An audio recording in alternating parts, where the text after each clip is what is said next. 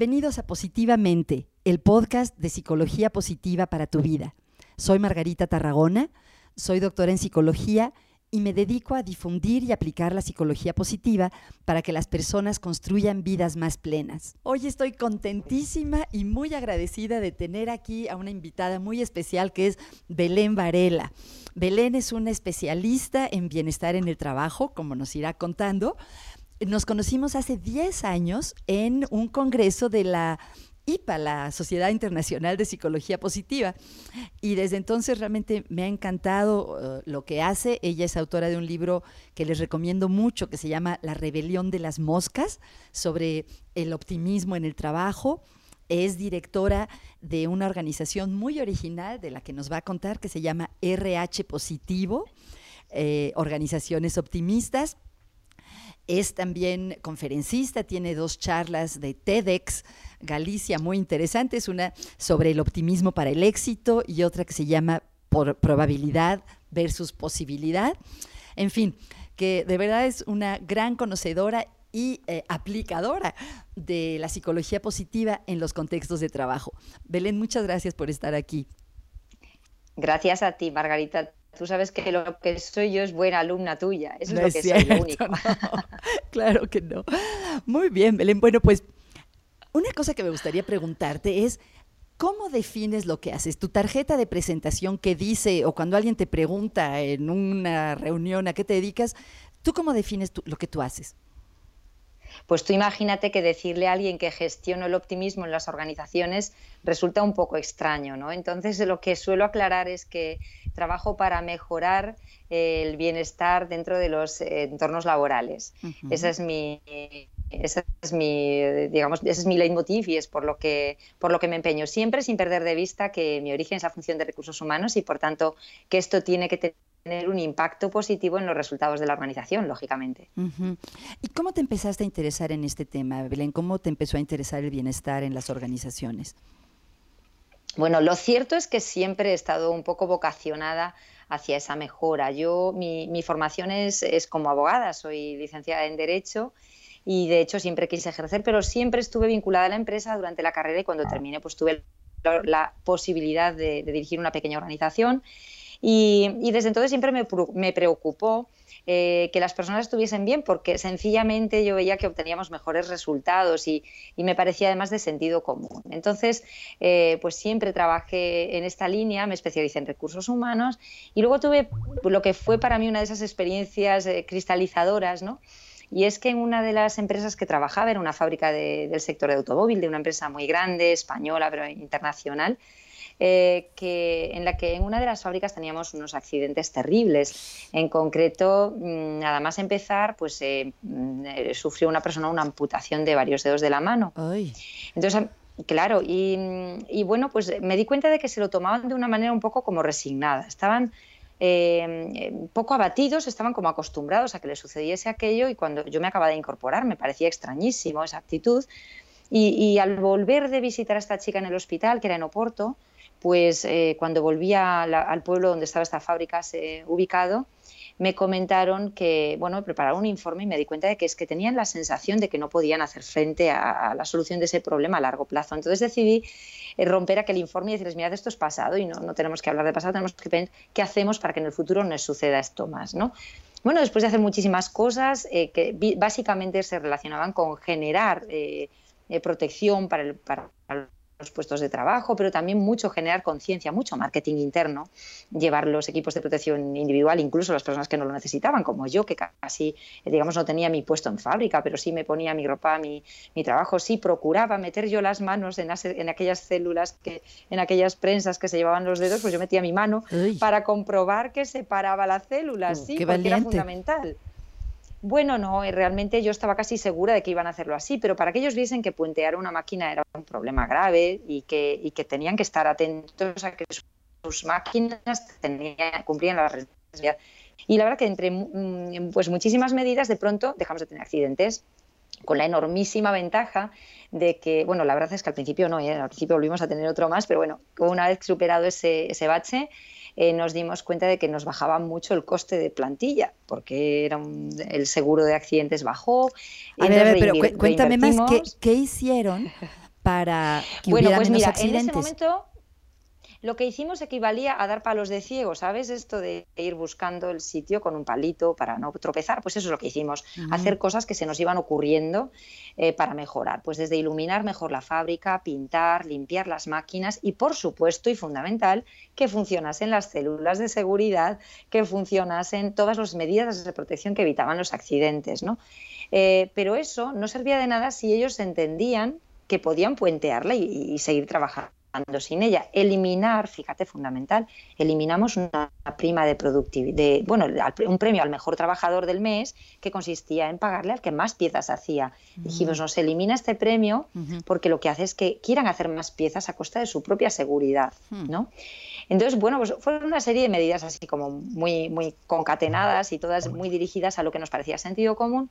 Y cuando ya estábamos en plena mejora, etcétera, una de las, eh, o sea, bueno, la dirección del grupo nos pidió que les contásemos a las demás fábricas cómo habíamos hecho y en ese momento pensamos, anda, es verdad, hemos hecho algo porque teníamos un índice de gravedad muy malo y ahora lo tenemos muy bueno y además estamos obteniendo cada vez mejores resultados. Entonces, al hacer ese examen de qué había ido pasando, pues se me vino como una luz. Lo que había sucedido es que ellos tenían una indefensión aprendida como colectivo, una mm, carencia de sensación de autoeficacia, que diría Bandura, ¿no?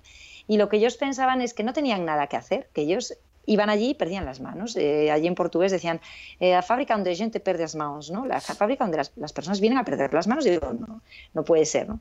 Y cuando nosotros hicimos todo eso, los, los habíamos reunido a todos, que fue una de las cosas que quizá pudo resultar clave, pero en ese momento la verdad que lo hacíamos todo por sentido común. Y les dijimos que allí ya no se podían acceder a más porque habíamos preparado la, la, la fábrica para que fuese una fábrica segura y que dependía de sus comportamientos ahora, ¿no? O sea, pusimos todo el peso en ellos. el resultado fue espectacular, como te digo, hasta el punto de que nosotros no fuimos conscientes hasta que nos pidieron que lo contásemos, porque lo que hicieron fue en realidad que considerar que ellos podían hacer frente a aquella circunstancia, que tenían el poder, los recursos para hacerlo. ¿no? Estaban muy acostumbrados a que la matriz, que éramos los españoles, les resolviesen los problemas. Como este no lo habían resuelto, pues consideraban no tenemos la capacidad para hacerlo. ¿no? Entonces, bueno, una vez que les dimos esa capacidad, lo bonito fue ver que siguieron aplicando cosas y se aplicaron en todos los ámbitos, en calidad, en, en sistemas de información, y de hecho ha sido una fábrica ejemplar eh, y hoy día, si la viésemos en Internet, le están permanentemente entregando premios de proveedores, como mejores proveedores, etcétera. No por aquella acción o aquellas acciones acumuladas puntuales, sino por esa sensación de control que ellos tomaron sobre sus circunstancias. Mm. Y eso es lo que sin querer pues me trajo aquí. En, en, por aquel momento yo leía a Martin Seligman y me di cuenta de que efectivamente este era el, problema que teníamos y que la gran ventaja de la que disponíamos es que podíamos trasladarlo a otras fábricas y otras empresas. Empecé a trabajar en ello y al final pues eh, se me ocurrió que lo mejor era hacer pues una, empresa por mi cuenta y empezar a hacer esto en otras empresas y tratar de, de aportarles valor así, a través de no tanto mejora del entorno para conseguir bienestar, que también es uno de los objetivos, eh, sino además conseguir que de ese bienestar nazca la seguridad en las personas para hacer frente a circunstancias que a veces no, no, dependen de nosotros, casi nunca dependen de nosotros las circunstancias, ¿no? La economía o lo, las cosas que pasan no siempre dependen de lo que hacemos, ¿no? Belén, me encanta el nombre de tu empresa, eso de RH Positivo se me hace una idea genial y se llama RH Positivo Organizaciones Optimistas. Entonces me encantaría saber cómo se te ocurrió ese nombre y ¿Cómo escogiste el optimismo como el eje central de tu trabajo en las organizaciones? Bueno, pues eh, lo cierto es a partir de estas experiencias que te comentaba, eh, me di cuenta de que eh, el optimismo, tal, como, tal como yo lo veía, era la, la consideración de que tienes expectativas positivas acerca de tus posibles resultados, pero esas expectativas no estarían basadas en creer que algo, algo bueno, algo positivo puede pasar, sino en creer que tienes recursos suficientes para hacer frente a las circunstancias, sean positivas o sean negativas. Es decir, para mí el optimismo, sí. Sí, sí, No, perdón, creo que esto es muy importante porque creo que mucha gente piensa que el optimismo es no preocuparte de nada, ver la vida todo color de rosa y no, desde la perspectiva de la psicología no es eso. Entonces creo que es muy importante que lo, que lo hayas aclarado, ¿no? Perdón. Claro, claro, claro que sí. De hecho, aquí Amancio Ortega, eh, sabes, es el, presidente, bueno, antiguo presidente de Inditex, fundador de Inditex, del gran grupo de las empresas Zara, Stradivarius y todo este, este gran eh, grupo textil que salió de, La Coruña, precisamente de la ciudad de, donde nací yo. Eh, él, decía en una ocasión, una de las pocas entrevistas que concedió en el ámbito económico, que, el optimismo no era bueno. pero cuando uno escucha su explicación, te das cuenta de que tenemos generalizado que el es pensar que las cosas nos van a ir bien, se refería a la conformidad o, a la ingenuidad de pensar que porque algo te ha ido bien, también te va a salir bien. Y el optimismo que, yo propongo es más lo que él hace realmente, ¿no? Y es el ser consciente de lo que tú puedes hacer por las circunstancias. ¿no? Eh, el llamarle organizaciones optimistas eh, tuvo mucho que ver con que yo en ese momento estaba leyendo, mm, pues como te decía antes, un libro de Martin Seligman que hablaba de la indefensión aprendida y de cómo, pues ante determinados eh, estímulos, eh, quien, los perros, el experimento de la jaula, de las famoso de las jaulas, ¿no? Eh, los perros que han sabido, que han aprendido que tocando un determinado botón dejan de recibir descargas, lo hacen, simplemente buscan salidas para encontrar, para que dejen de sufrir descargas eléctricas y sin embargo aquellos que pues no saben pues esperando, incluso cuando pueden cambiar las circunstancias, se queda esperando a que otros las cambien. ¿no? Y esto es un poco lo que yo he ido viendo en las empresas y por eso decidí llamarle organizaciones eh, optimistas. Es decir, es que tú no creas que hay algo que no depende de ti y que no puedes hacer y que por tanto pues eh, eh, tienes que esperar sencillamente a que las cosas cambien, sino que tú busques dónde están tus palancas, dónde están tus recursos con los que puedes hacer frente a cualquier circunstancia. Porque lo que tenemos claro es que nos puede ir bien o nos puede ir mal y eso no lo va a determinar solo la persona ni sus buenos deseos o sus buenas intenciones, eh, pero lo que sí tenemos son grandes recursos como seres humanos para hacerles frente. Ay, qué bonito. Oye, y lo de RH para nuestros oyentes que a lo mejor no están familiarizados, uno piensa RH positivo, pues el, como el factor de la sangre, ¿no? El tipo de sangre. ¿Tú cómo le pusiste RH positivo? Bueno, pues un poco haciendo ese juego de palabras con el factor de la sangre, porque realmente las personas son e, ese factor sanguíneo de la organización, ¿no? y, siempre nos hemos acostumbrado a trabajar en el ámbito de los recursos humanos desde el punto de vista de lo que iba mal. De hecho, cuando vemos el origen de las teorías de, de la administración científica de los recursos humanos, etcétera, cuando nacen nacen un poco, pues si quieres, o, o, tienes un máximo crecimiento eh, a raíz de tener que solucionar problemas de conflictos o problemas sindicales. Realmente, más que, más que por lo positivo, nacen por lo negativo, ¿no? por solucionar problemas. Eh, y entonces, pues siempre en el ambiente de recursos humanos nos reuníamos para pues, ver datos de absentismo, de accidentalidad, de, de, aspectos siempre negativos. Incluso cuando planteábamos un plan de formación, pensábamos, eh, pues, ¿qué, carencias tiene mi plantilla, voy a formarlas para, para desarrollarlas mejor. Y yo me di cuenta de que lo positivo de las personas apenas lo conocíamos. Hmm. Entonces, eh, también teníamos comportamientos extraordinarios, pero nunca nos reuníamos para hablar de esos comportamientos extraordinarios. Y entonces me ocurrió que una buena forma de empezar a hacerlo sería eh, em, pues empezar por pensar en qué somos buenos como organización, cuál es nuestro eh, factor de RH ¿no? Hmm. que, positivo para ponerlo en valor, incluso dar formación en aquello que haces bien para que lo hagas mejor.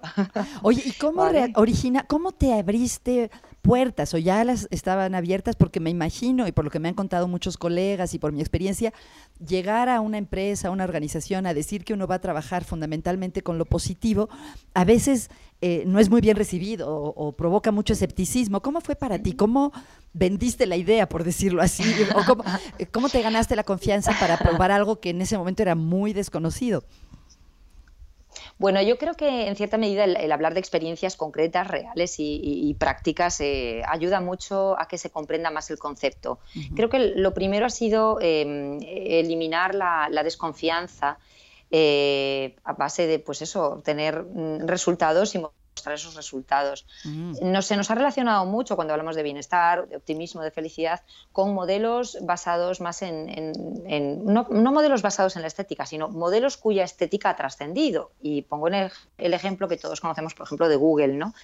Eh, cuando pensamos en el modelo de Google, estamos pensando en el tobogán, en las peceras, en las salas de relajación o o en los billares que tienen a disposición, pero realmente eso no es bienestar. Eso es un complemento más. Lo que realmente aporta valor a trabajar en Google es la autonomía, la libertad, la posibilidad de desarrollar eh, proyectos por uno mismo.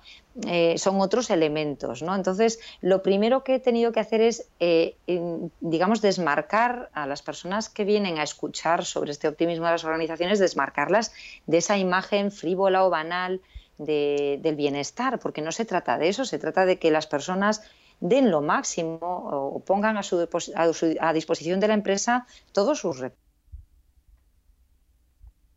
Que de hecho, eh, con esa disposición personal también disfruten y, vivan, digamos, en plenitud su trabajo. ¿no? Mm. Entonces, lo, primero es montar esa creencia errónea que tenemos de, bienestar relacionado con aspectos eh, ¿no? Entonces, mm. ¿Tú cómo lo defines? ¿Cómo, desde tu perspectiva, ¿cómo defines el bienestar? Y por cierto, siempre se me hace interesante eh, aprender de mis colegas. ¿A ti te gusta hablar de bienestar o de felicidad? Porque ya ves que se usan a veces de manera intercambiable. Dentro de la psicología positiva, algunos autores prefieren un término o el otro.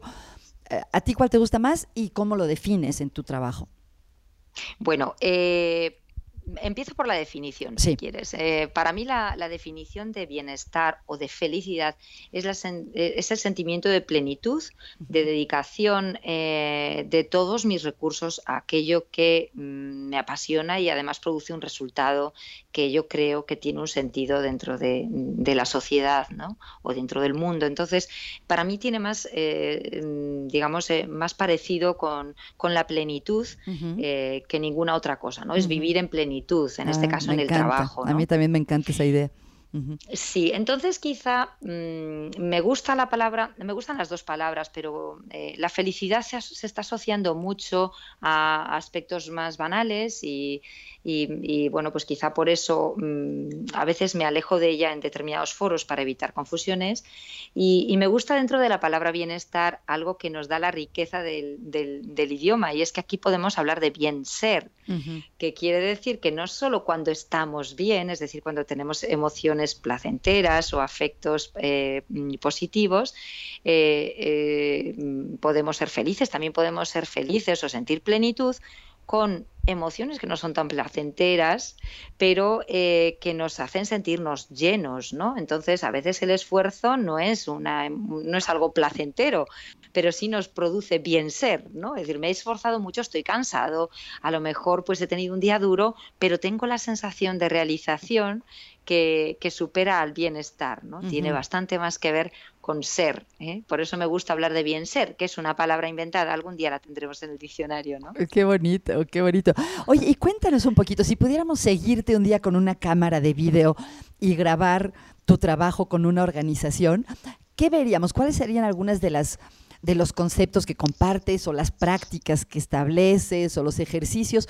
Eh, ¿qué, ¿Qué es lo que tú haces que ayude a la gente a mejorar ese bien ser en el trabajo? Bueno, pues yo tengo dos frentes eh, principales de trabajo, dos focos, ¿no? Por una parte es el sistema, la organización, ¿no? Eh, como diría Zimbardo cuando habla del origen del mar, realmente el comportamiento de las personas no depende solamente ni de sus circunstancias, ni del sistema, ni del carácter de la persona o de, su, o de sus rasgos principales, pero tiene un poquito de cada una de esas cosas. Si, como decimos, en circunstancias poco tenemos que hacer, a mí me quedan dos focos, la organización y la persona. Eh, desde el punto de vista de de, la organización pues les ayuda a establecer un sistema que favorezca pues eh, el sentido de trabajar, que para mí es importante, que favorezca la autonomía, eh, que favorezca eh, la potenciación de los aspectos en los que la persona es buena. Y todo eso pues lo trabajo con la organización, con los directivos, muchas veces trabajamos con ellos el lenguaje que utilizan, las herramientas que utilizan para reunirse, para solucionar problemas o para analizarlos, mejor dicho para que pongan el foco, el locus de control interno, que luego les va a permitir encontrar soluciones para que eviten la búsqueda de culpables y así poner realmente la atención en lo que realmente importa, que es la solución. ¿eh? Oye, a ver, vamos, vamos, es, que... que, está interesantísimo. Vamos, danos un pequeñito ejemplo, por ejemplo, de qué se puede hacer. Hablaste del sentido del trabajo, de eh, la autonomía y de aprovechar lo bueno de las personas. ¿Nos podrías dar un tip o un ejemplo de cómo se puede hacer cada una de esas cosas? sé que hay muchas maneras distintas, pero nada más para darnos una pequeña probadita. Bueno, pues mira, eh, desde mi punto de vista, para el sentido es fundamental que la empresa entienda ¿para qué está en el mundo aparte de para ganar dinero? Eso es fundamental. y entonces cuando la empresa lo define bien y en vez de hacer lo que hemos hecho tradicionalmente en recursos humanos, que es determinar los puestos clave, que son como los puestos que, de los que la organización no puede prescindir, es identificar comportamientos clave de las personas, de todas, todas son importantes, todas son clave. Entonces dar importancia a, todas las personas. Una persona que limpia, eh, pues mantiene la imagen de la organización o el bienestar de sus demás compañeros. Entonces, eh, para mí es tan importante cualquier puesto de la organización eh, eh, que, que, vamos, tan importante uno como otro. Eh, de, hecho, hay muchos experimentos, como tú sabes, que lo demuestran que es así, ¿no? que, las personas que demuestran eh, a las que se le da importancia, además, pues mm, hacen más cosas que las que tienen que hacer. Entonces, para mí es muy importante algo que les llamo yo eh, significar el trabajo, es decir, no solo hay que dignificarlo y darle unas condiciones crematísticas buenas, sino que hay que darle también significado a todos los papeles que las personas juegan dentro de la organización. ¿no? Entonces, eso lo trabajamos puesto a puesto, es decir, en cada puesto que, aporta a la organización y a mm. su vez la organización que le aporta a la sociedad. Y eso de significar es, digamos, poner en valor la visión, pero trasladada a cada uno de los aspectos de la organización. Todos ellos, eh, desde mi punto de vista, son importantes, así que trabajo desde las competencias hasta, pues eso, para mí la, no voy a decir supresión de los puestos clave, sino el elevar a clave todos los puestos de la organización. Ay, qué bonito. Eso sería elevar a clave todos los puestos, qué bonito. Y la autonomía, ¿por qué es importante la autonomía y cómo la puede tener la gente en una organización? Bueno, pues es que tú fíjate, si yo le estoy diciendo a una persona que tiene recursos y que tiene capacidades y luego no le dejo hacer nada porque todos los marcos de decisión se los tengo vetados, pues estoy siendo un poco contradictorio. Confiar en las personas requiere que les demos libertad. Y normalmente se trabaja con la gestión eh, del error y de los fallos y de los problemas Mm, analizándolo desde un punto de vista positivo. Es decir, si tenemos un problema con un cliente, hemos perdido un cliente, por ejemplo, podemos hacer una cosa y es buscar culpables, que esto pasa mucho. Está de moda con la entrega de los Oscars de este año, como sabes, ¿no? Lo primero que hicieron fue identificar a los culpables y demostrar que eran porque ellos. Se equivocó el presentador, Porque se equivocaron, ¿verdad? A la hora de dar el, de la mejor película. A la hora de dar el premio, entonces lo que buscan es quién en Deloitte comete, no, perdón, en Price, eh, comete el error de tal. Entonces ya lo primero enfocar a Price y Price enfocar a la persona que se equivocó y esa persona que se equivocó la a la calle, ¿no? Claro, entonces de esta manera lo que estás haciendo es mm, hacer que nadie en Price quiera tomar una decisión ni quiera ir a entregar eh, mm, los sobres de los premios, ¿no? Eh, a custodiarlos, porque mm, eh, realmente el problema no está en las personas, está en un procedimiento que permite el error. si nosotros en vez de hacer ese foco, ya sé que esto tiene pues otras connotaciones, ¿no? que es también pues la publicidad negativa que tiene para la empresa y tal, pero a mí me, me hubiese gustado mucho más una empresa que ampara a sus personas y dicen nos hemos equivocado porque no hemos puesto un sistema de control suficiente para que este error no se produjese. Entonces, si tú les enseñas a los directivos a analizar un problema, eh, simplemente descomponiendo eh, las circunstancias y viendo cuáles dependen de ellos y cuáles dependen de otras personas o cuáles dependen de las circunstancias que son ajenas a uno, lo que les enseñamos es saber dónde tienen control, qué factores son internos, qué factores son externos o qué circunstancias, para poder cada una de ellas eh, mm, resolverla individualmente. Entonces te orientas a una solución de un error o de un problema y no a un culpable. De manera que las personas no tienen tanto miedo a equivocarse, mm, pueden tomar más decisiones libremente y saben que si cometen un error lo van a analizar para solucionar el error, no para buscarles la culpa. Evitamos mentiras, porque si no, lo que voy a tender es a ocultar la información a la empresa para que no se enteren de que fui yo o para que no se sepa que fue una persona, que si no yo sé que le va a pasar algo, ¿no? Entonces, yo creo que eso es fundamental. El tratamiento del error es fundamental para darle a las personas autonomía y más que autonomía, fíjate, diría, y libertad, ¿no? Que tomen sus decisiones, que inicien, que emprendan, que muchas veces en las empresas eh, la iniciativa de estas eh, personas, la iniciativa individual, llega a mejores éxitos que, las órdenes que vienen de, la administración, ¿no? Qué interesante. Y decías que el tercer elemento con el que trabajas a nivel de la organización tiene que ver con lo bueno de las personas.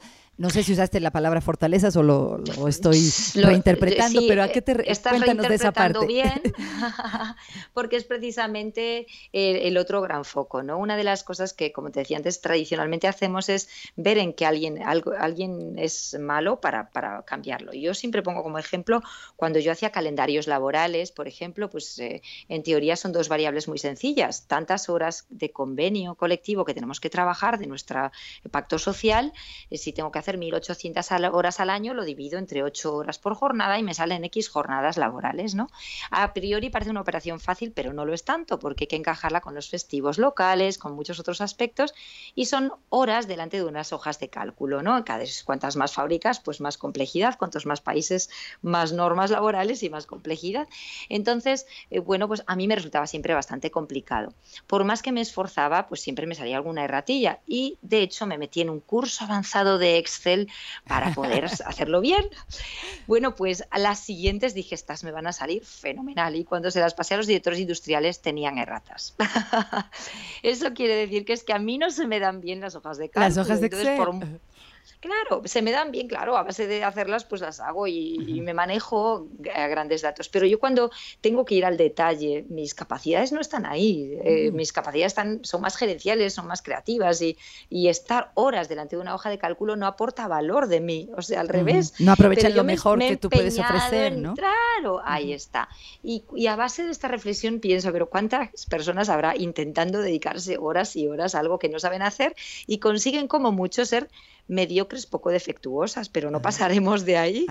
Eh, sin embargo, cuando somos trabajamos sobre lo que hacemos naturalmente bien, tanto nuestros rasgos positivos de carácter, sobre los que he estudiado tanto contigo, como otras competencias que se nos dan naturalmente bien o inteligencias eh, naturales que tenemos, somos extraordinarios. Entonces digo, ¿por qué trabajamos los defectos de la persona para hacer mediocres poco defectuosos en vez de trabajar sobre fortalezas que nos convierten en personas extraordinarias? ¿no?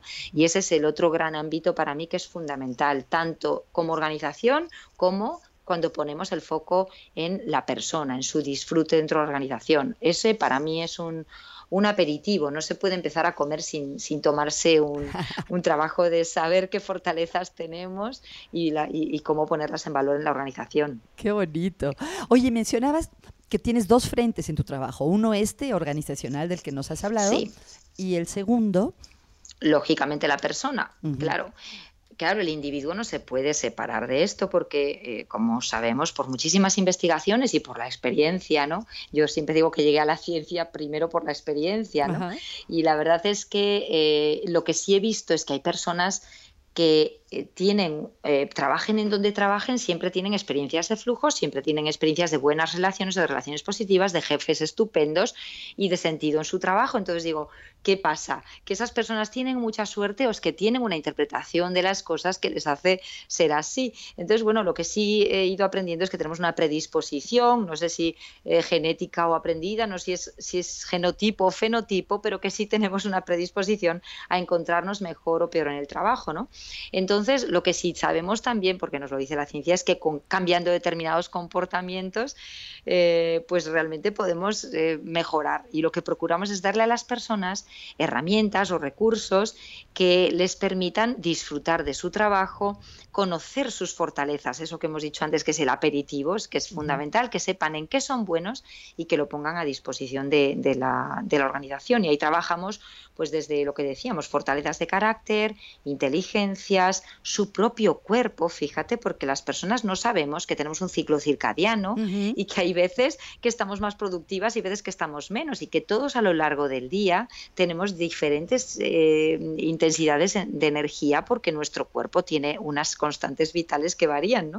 Entonces, pues enseñarles a conocer cuáles son esas constantes, cuál es su ciclo, para que lo adapten a las tareas que más les cuestan o al revés, en las que más fluyen, o o descubrir cuáles son sus valores y si se alinean con la organización o con su puesto o si pueden alinearlos, porque a veces lo que hemos hecho es tener como nuestros valores en casa y luego nuestro cuerpo en el trabajo. Y eso no puede ser. Lo que tenemos es que ver cómo esos valores los podemos llevar a todos los aspectos del trabajo, que es así.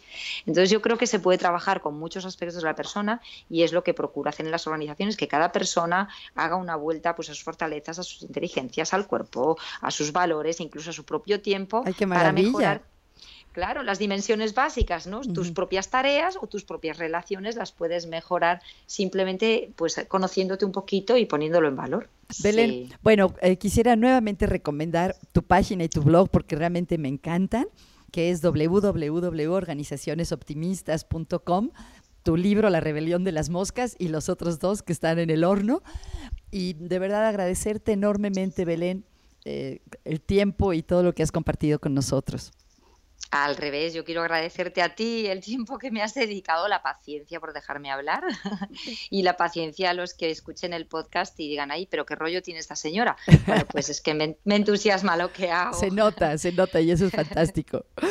Muchas gracias, Belén. Muchas gracias. Gracias a vosotros. Si quieren saber más sobre cómo la psicología positiva puede enriquecer su vida, los invito a que se suscriban a este podcast y a que me sigan en Facebook positivamente Margarita Tarragona. Hasta pronto.